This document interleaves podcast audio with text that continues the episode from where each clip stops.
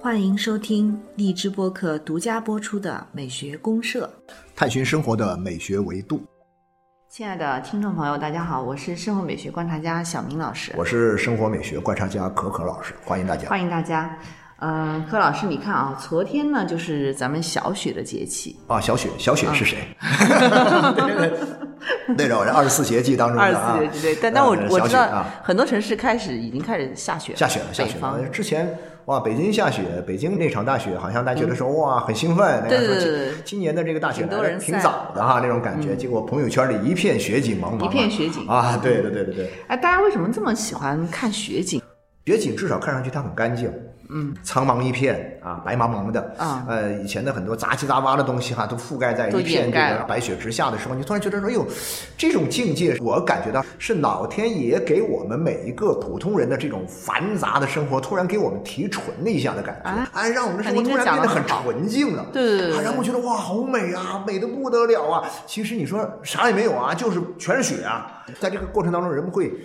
激发出各种各样的这种想想象力啊啊！你就会在这种境界里面，你突然发现一个最单调的场景，其实能够激发最丰富的一种想象啊！这种体验，我觉得只有在下雪的时候，你才会有这种体验。您您讲的这个体验，还有这个视觉描述这个感受，我就想起了中国的那个。东方美学里面的留白啊，留白哈，那咱们今天就来聊聊留白。对，留白我们好像一直没有作为一个专门聊过，专门来讲。对，我们原来讲冬天审美的时候，可能也提到过一点对。我们更多的还是在一个写实的概念下去聊冬天的美。以前我记得我们以前那时候啊，我们听柴可夫斯基的这个呃他的这个第一第一交响曲哈，《冬之旅》，然后呢。对，但是现在我们今天聊雪景呢，我们从留白的角度来聊，那是一个新的角度。对，而且留白它本身就是一个美学上的一个概念，一个境界。对对对对，所以我们专门来讲一下这个留白的这个东方美学。透过这样一个白茫茫的这个雪景，我们来聊一下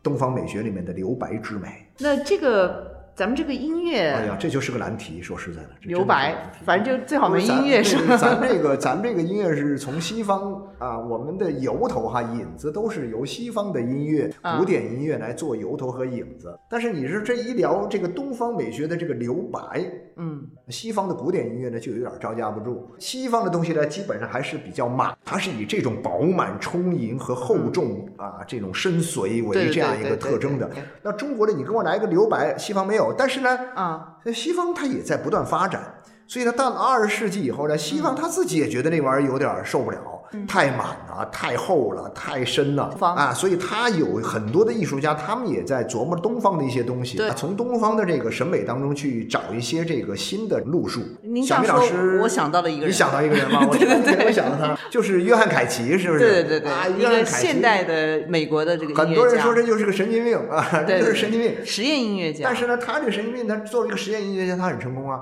他创造了这个二十世纪的这个现代音乐的这个实验音乐的最伟大的一部作品，跟空有关的一部无声的作品，对啊，表达一种空性的音乐，就是四分三十三秒，四分三十三秒。但是我们节目里面如果专门空白四分三十三秒，会不会我们的听众朋友们都走光了？我本来说我我放没我放了这首曲子，还是没放这首曲子，你也说不清。对。呃，他们以前就说说西方人很矫情啊，说这个花了钱到音乐会，呃，去音乐厅里面听音乐会，音乐啊，结果呢，给你上一部很著名的曲子，就是这个四分三十三秒，大伙儿坐在下面什么也没听见，然后呢，这个呃演奏演奏的这些演员们和这个指挥啊，全部都巴拉巴拉巴拉都走上台，都各自就位，对，然后呢，指挥一个动作，手势一挥起来，好像这音乐就开始了，但是呢，从他一一挥手的这个。这一秒开始算起，四分三十三秒之后，然后他一转身过来向观众鞠躬，然后观众席里面响起了雷鸣般的掌声啊！对对，你是其实什么也没听见，你就享受了这个四分三十三秒的留白，空白，啊，空白，空白，对对对，啊！所以在这个意义上讲呢，我就会觉得说，我们要听这个曲子呢，我们现在只能在概念上。听一听这首曲子，就是我也没法留出四分三十三秒的这么长啊，这么长的时间，我们留出那么三五秒的时间，我们四秒吧啊，对，四秒三十三毫秒，对对。然后在这四秒的时候，我们还口播读秒，现在就开始哈。好，下面请听啊啊即兴实验音乐。呃，四分三十三秒啊的局部，四、三、二、一。OK，好，啊、结束了。此处应该有掌声啊，就是这种感觉啊，就是 没有，柯老师，说你有没有发现啊它有一个很好玩的？就比如说凯奇的这个四分三十三秒，啊，对，他虽然从头到尾这个音乐家没有在琴键上或者在任何乐器上发出任何声音，对任何声音，对，但是现场依然是有一些些声音的。对对对对，因为观众他不可能在这么完全百分百的保持绝对的安静，对他一定会有一些声音比如。咳嗽啊，对呀、啊就我就那刚才我们应该咳嗽两声。咳嗽两声 啊！对你们只要听音乐会里面最最美妙的一种声音之一哈，有人就说呢，其实是听现场的最美妙的这种嗯声音，除了这个演奏家们在舞台上发出的声音之外。观众席里的这种咳嗽声啊，也是一种很神奇的声音。但是你比如说，经常是听交响乐的时候，嗯，大家就会忍着。其实你不忍也没关系，因为当交响乐的声音的洪流覆盖全场的时候，你下面偶尔有几声咳嗽也听不到，也听不到。嗯但是最有趣的是什么呢？等到第一个乐章结束，第二个乐章还没有开始的这个中间这个十来秒钟的这个，很多人是集体咳嗽。哎呀，要咳嗽得赶紧咳，咳完之后下面就忍。啊啊，这个东西是在钢琴的，或者说在一个独奏音乐会的间歇当中是最明显的，特别好玩。所以你我们听有的是现场的这个唱片的时候，也能听到说，前面的演奏大家很安静啊把钢琴家或者说演奏家们在演奏。好，第一个乐章一结束的时候，中间有十几秒钟停顿，下面就此起彼伏的咳嗽声。啊。啊，咳完了之后，钢琴家也通常来说，比如说三五秒钟，他就接着弹第二乐章了。嗯嗯，但是如果是咳嗽的声音还不消的话呢，这钢琴家 他就他就停一下，对就停一下，对就等到你真的就咳完了，我再开始第二啊，第二乐章啊他这个，所以这个挺有意思，这这就是一种留白的艺术这。其实也是一种对，就是你看起来是空，但实际上呢，它里面还是有内容的。留了内容，留了白之后呢，其实是要让，我觉得就是让这个参与者、让观众、让听众，嗯，呃，他以他的方式进入作品，进入进来。啊，给这个作品一种进入的一种可能性吧，就是要给大家留出这个空间。对，但是西方的东西，我觉得它早期的艺术哈，一直可以说一直到二十世纪，一直以来它的传统，它它其实并不是这样的不是这样的。它不是这样它。需要把它的作品，比如说，假如说一幅绘画作品，嗯，这幅作品我得把它画满对，绘画是最典型啊，的。我一定要把它全部画满。嗯画满了之后呢，因为我后来想，这个原因有很多的原因，可能跟西方绘画里面它的这种它本身的某些呃功能上的这种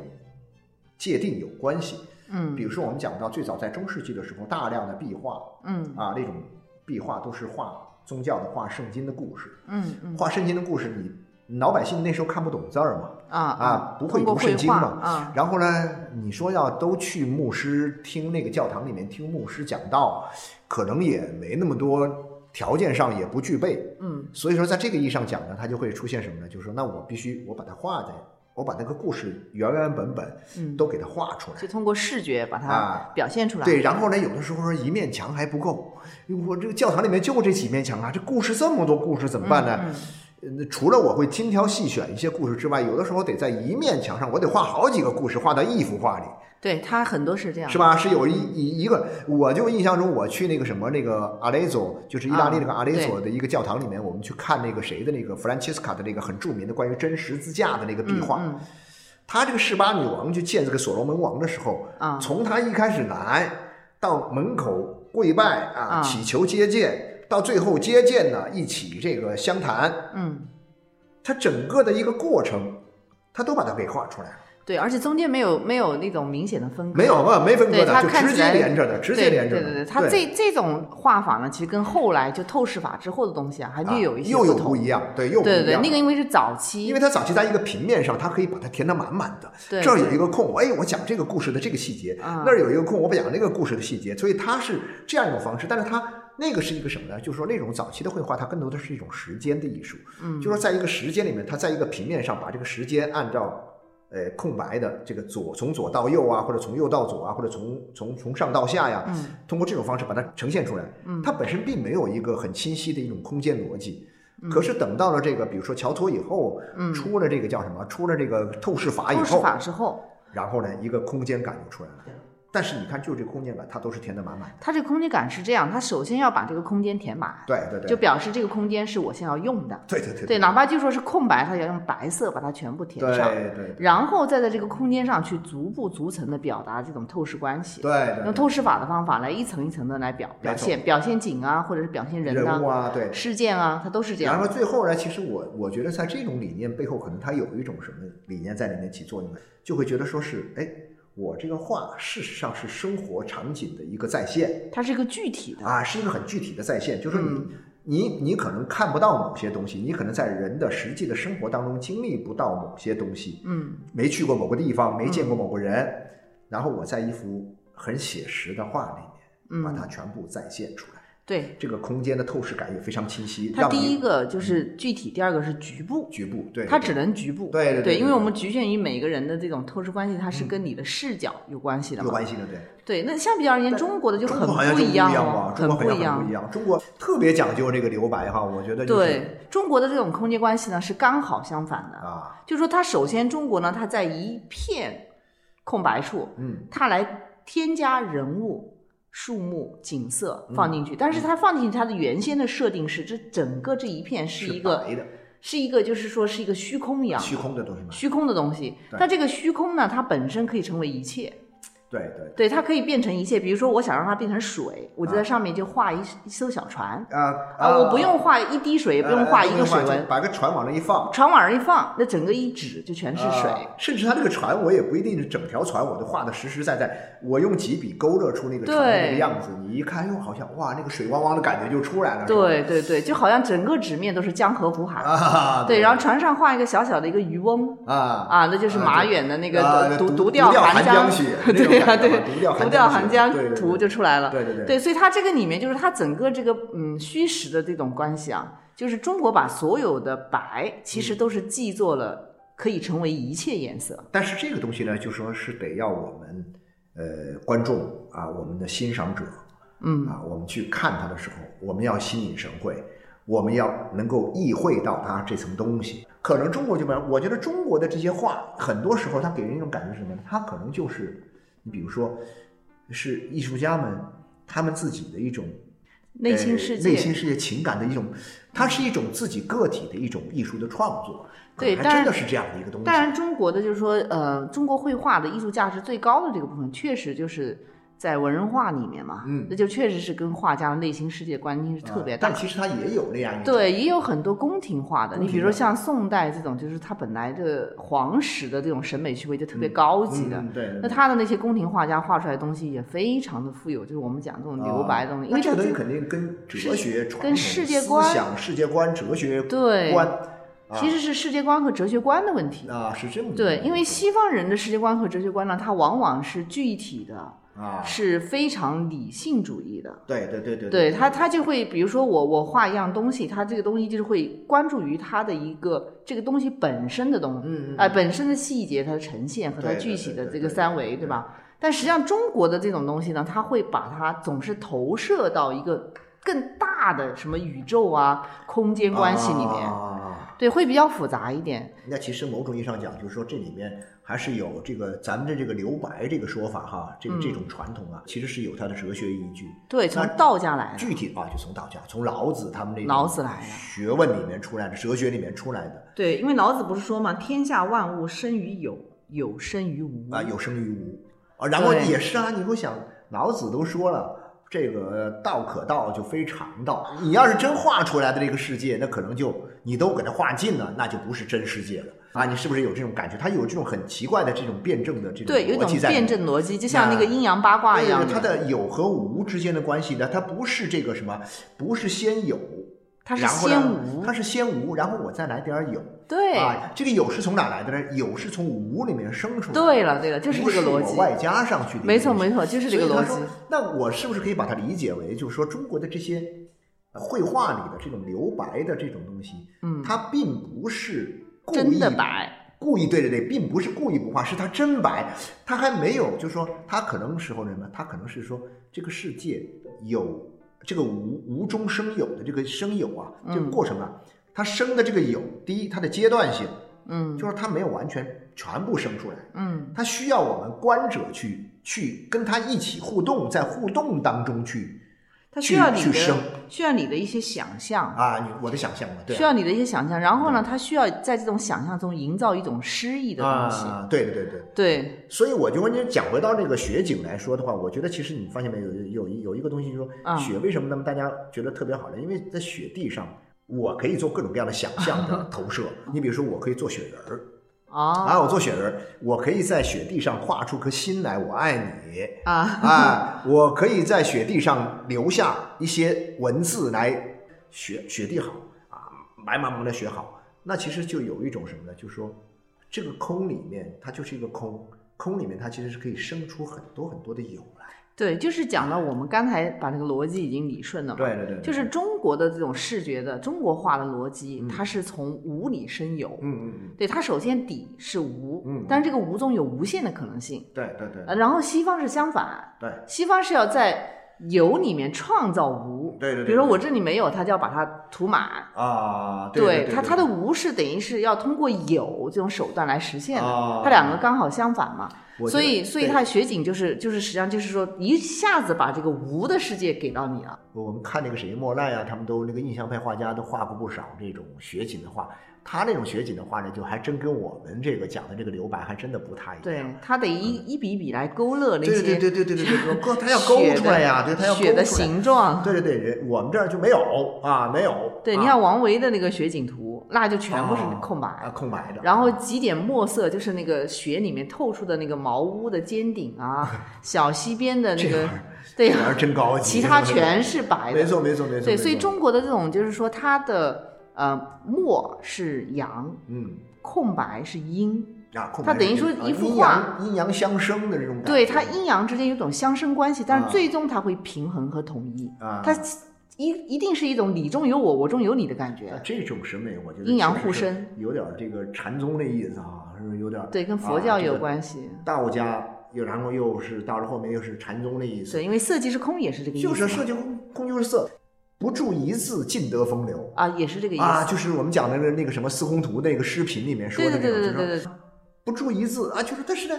但是很多人就理解不了，为什么就不注一字？你一字儿都不写，你怎何以尽得风流了？嗯，它那真正的风流都在不写的那个啊，都在不是在写的里面，而是在不写之中对，你看书书法也是这样吧。啊。你看一篇书法的时候，其实它所有的没有笔墨的地方，嗯就是所谓的不注一字尽得风流的地方。啊，所以说，所以说我看就是哎，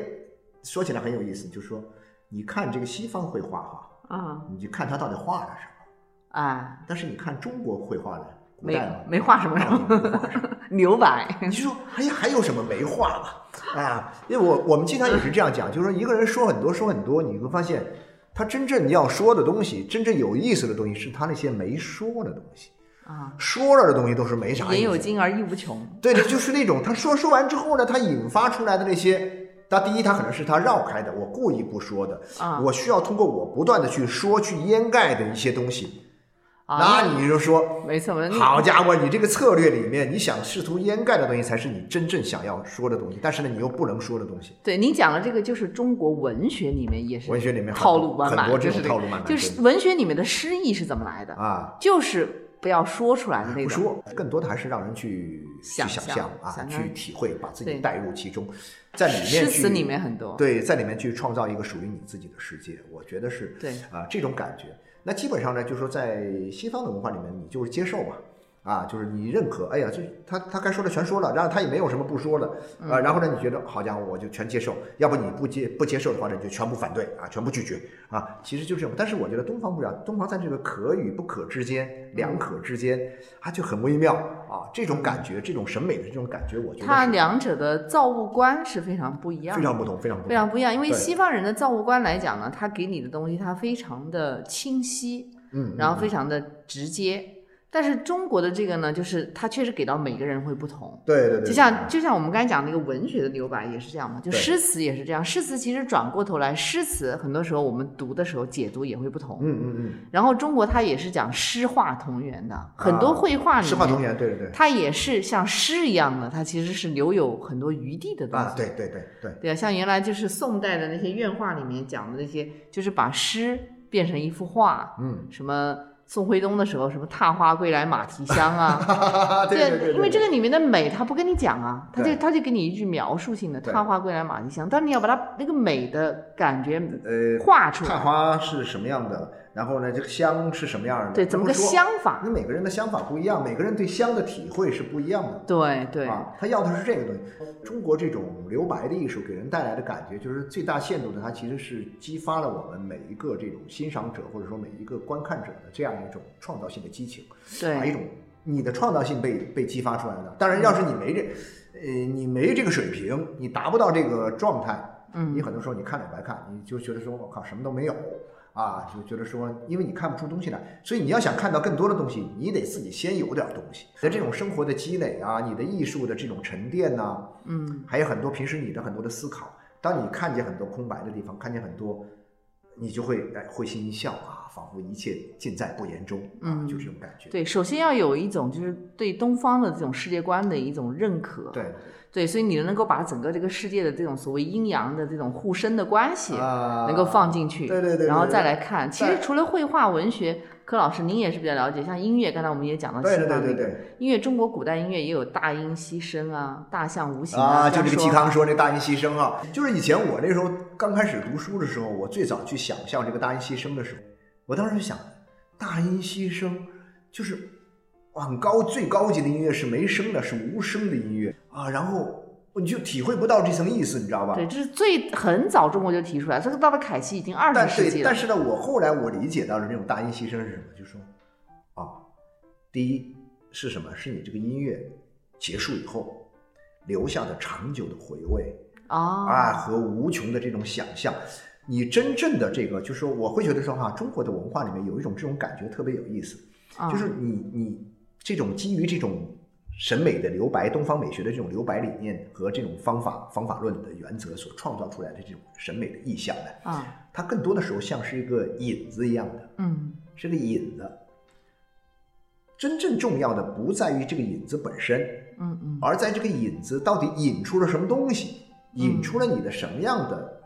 不管是宇宙人生的这种感慨也好啊，啊还是这种呃内心里面的什么呀，都不管。但是呢，这个东西是最重要，它重点是要把你那个东西引出来。啊可是西方呢，是把现成的东西给你嗯啊，就是一个东西已经成了，我都已经画成这样了嗯，啊，清清楚楚啊，美还是不美，你自己看着办音乐的留白，那还有一些舞蹈的留白。啊。舞蹈是吧？对，舞蹈的留白，然后包括像这个建筑的留白啊，我就觉得这种建建筑留白特别有意思，就有些有些地方呢，哎，有的墙，比如说我们讲的那些墙，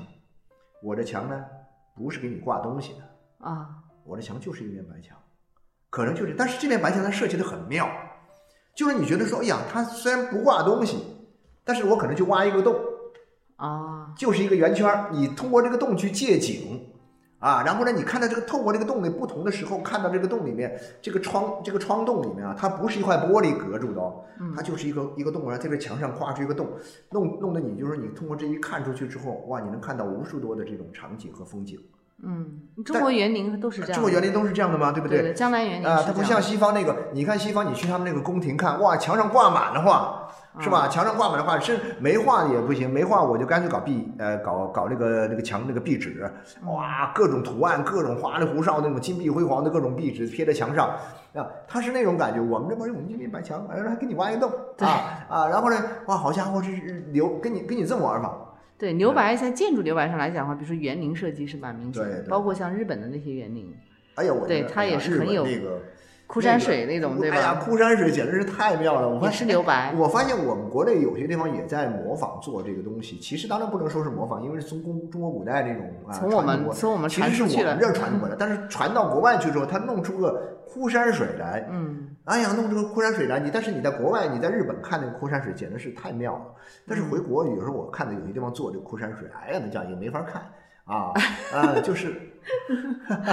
就是一点都不枯，就关键是那种空灵之感呐、就是因为枯瘦、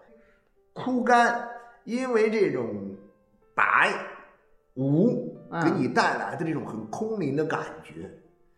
就会莫名其妙的就会昆山水其实要做得好是蛮难的，很难做的。它跟后来就是嗯日本美学的那一套风啊，格结合起来了，什么什么什么侘记寂的呀对呀什么那个什对么哀呀对于幽玄物哀呀对等等，跟那些东西有关系。他把那些东西结合起来以后，他就登峰造极了，所以现在确实是他是做的很好，对，确实但是我还有一个留白，小明老师你应该很很很很了解，就是戏剧里面的啊，对呀、中国戏曲，大量的留白，对中国戏曲，你看几百年发展下来，那个舞台空空荡荡。空空荡荡的一舞台，是不是？对您您对对。您您是知道西方戏剧的那哎呦，那叫一个布景啊！对那人就是说好复杂啊最后你知道吗那布景最后我后来就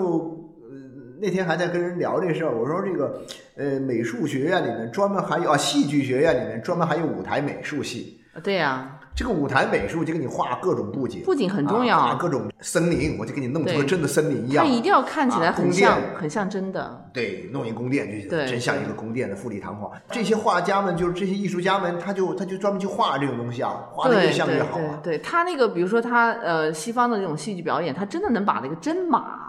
就真的马就弄舞台上来给给牵到舞台上去，对对对对还不止一只。对对对，那咱们这可能就最多就是一个马鞭子晃一下 啊，就这这这这个在舞台上无法想象，啊在中国传统来讲，因为中国传统你一切复杂的舞台表现全部是通过空来表现的。对对对对对它越是复杂的千军万马，啊两军对垒，然后一就哪怕是在厮杀、在投江，就各种激烈的场面，它全部都是空的。对，对就几个人在台上，几个腰子翻身靠几个身，动作哈，对，拿拿拿些刀刀枪剑戟，对对对对就完了。但是西方人是真的牵马的哦，对对对对，真的在舞台上是是是是 表演这个战马呀什么的。然后你就像那个什么山岔口那种京戏里面那啊种那种打斗哈，对呀、啊摸黑打斗，他其实两个人并没有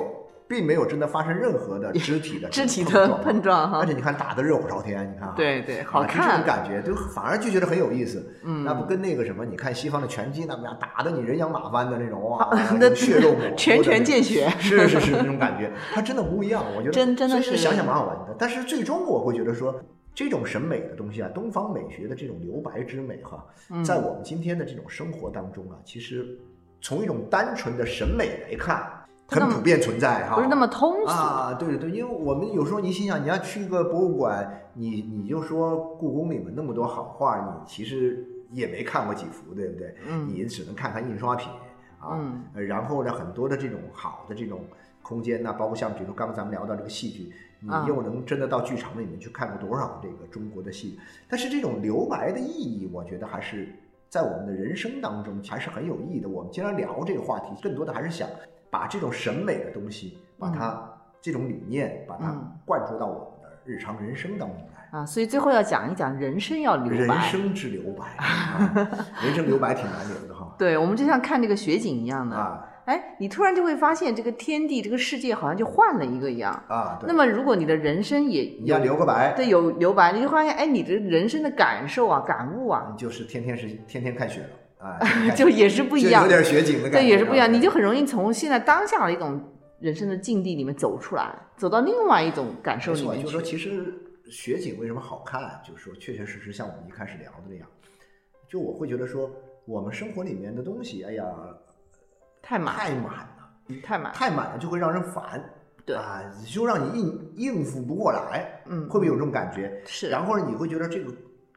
充盈的空间过于充盈的空间，你如果本身没有很好的规划，东西塞得满满的啊，事情填得满满的啊，这个每天这个日程安排得满满的，嗯，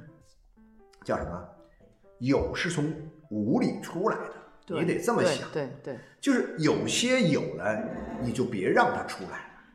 对，我主要是、对柯老师，我对这个人生留白的一个感受呢，是我觉得现在这个社会啊，啊，它基本上就是说，它是给你搞得很满。对，它跟我们传统原来就包括像我们那时候，比如说，呃，八十年代、对七十年代，那还是不太一样。那个时候它天然的，它就会有留白，啊，对。它就会有一些空白给到你。那个时候的无啊，还没有生出太多的有来。对，那个时候它天然的，比如说你下了班回去，你的时间属于你自己、啊。有有的时候我真是这样想哈、就是说大家经常说，人家，说你经常嚷嚷说八十年代多好，八十年代多好，那到底好在哪里？我现在咱们一聊这话题，我觉得我那时候空空白很多啊，很多空白，我也有这种感觉。就一张白纸，我那时候还是一张白纸的 状态，我可以画出最新最美的图画嘛。对但是那个图画刚刚画了两笔，现在变成什么呢？这张白纸已经被我涂的呃乌漆嘛黑了，已经啊涂满了，要塞都塞不进去了。那你感觉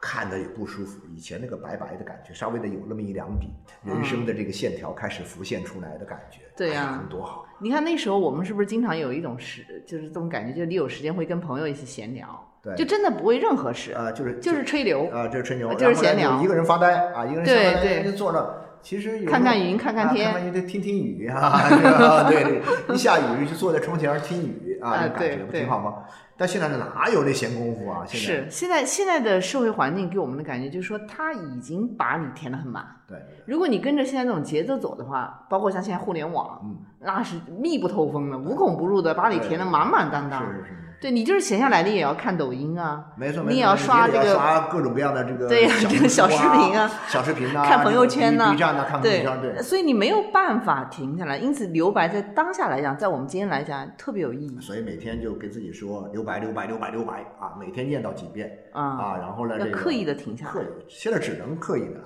啊！咱们如果在当下社会、当下这种环境里面很难留白的时候，我们可以听一听这个凯奇的约翰凯奇的就听他的四分分三十三秒，秒啊，听强制性留白。强制性听下四分三十三秒，你就真的是每天听一遍四分三十三秒，每天强制留白四留白分四 四分三十三秒，我觉得这也 OK 啊，很成功啊。然后在这四分三十三秒里面，你就会发现会出现很多很有意思的东对你，你听的时候不要做任何事情，，真的啥事儿？你可以可以让呃思想天马行空。对对对对对对对，可以对吧这是一个留白的好办法你就发现你这个每天听一遍四分三十三秒，啊。你会发现今年这一年你在精神，至少在你的精神世界里面，哇，你会有好多丰富的东西在里面。对对啊对，你一开始有自己的想啊，法了有自己的东西了，是吧？我觉得这是凯奇的伟大贡献啊，对。但是最后呢，咱们节目聊到最后的话呢，我觉得还是、咱们还是要听点实实有的啊，听点点他的声音哈，也还是约翰凯奇的，他有一个、这个、选他一首他一首小小的这个第五奏鸣曲啊，哦第五奏鸣曲的一小段啊，嗯我们拿这就就两分钟不到，这也是非常有他风格他的的风格就是一种节节奏感，他通过一种节奏的一种调节、停顿、高低起伏，然后呢、轻重缓急，嗯然后呢长和短的这样一种衔接关系，它创造了一种很有趣的一种声音的一种空间感啊，啊，一种声音的空间感。在这个声音的空间感，哪里是空的，哪里是有的？嗯凯奇他学这个什么，他以前研究易经研究的很透的。对他对禅宗啊、易经啊都是非常其实你发现没有，就是现代的这个西方里面的很多的大师级的人，都是禅宗，其实都是从这种宗教啊、哲学啊、东方的宗教哲学，你包括像乔布斯，乔布斯这种都是啊，对对那玩意儿。对白兰准呐，就后来过去的那些，对，都是都是这艺术里面对都是这一些。对对对，行好那我们最后来听一下这个第第五奏鸣曲的一个小片段啊，约翰凯奇的约翰凯奇第五奏鸣好，很特别啊，跟我们的古典通常的古典也不一样不太一样啊。对，好了，咱们今天呃就听完节目之后，大家出去有雪的就赶紧出去看看雪吧。啊，啊没雪的就在空白时间呢留白。给自己的脑子里面自己就放空，让你的脑海里白茫茫一片雪景啊，所以我觉得也白茫茫一片真干净。啊，真干净，这《红楼梦》好两个是吧？OK OK，那行，好。那就到这吧哈，好谢谢大家。谢谢大家，嗯，拜拜。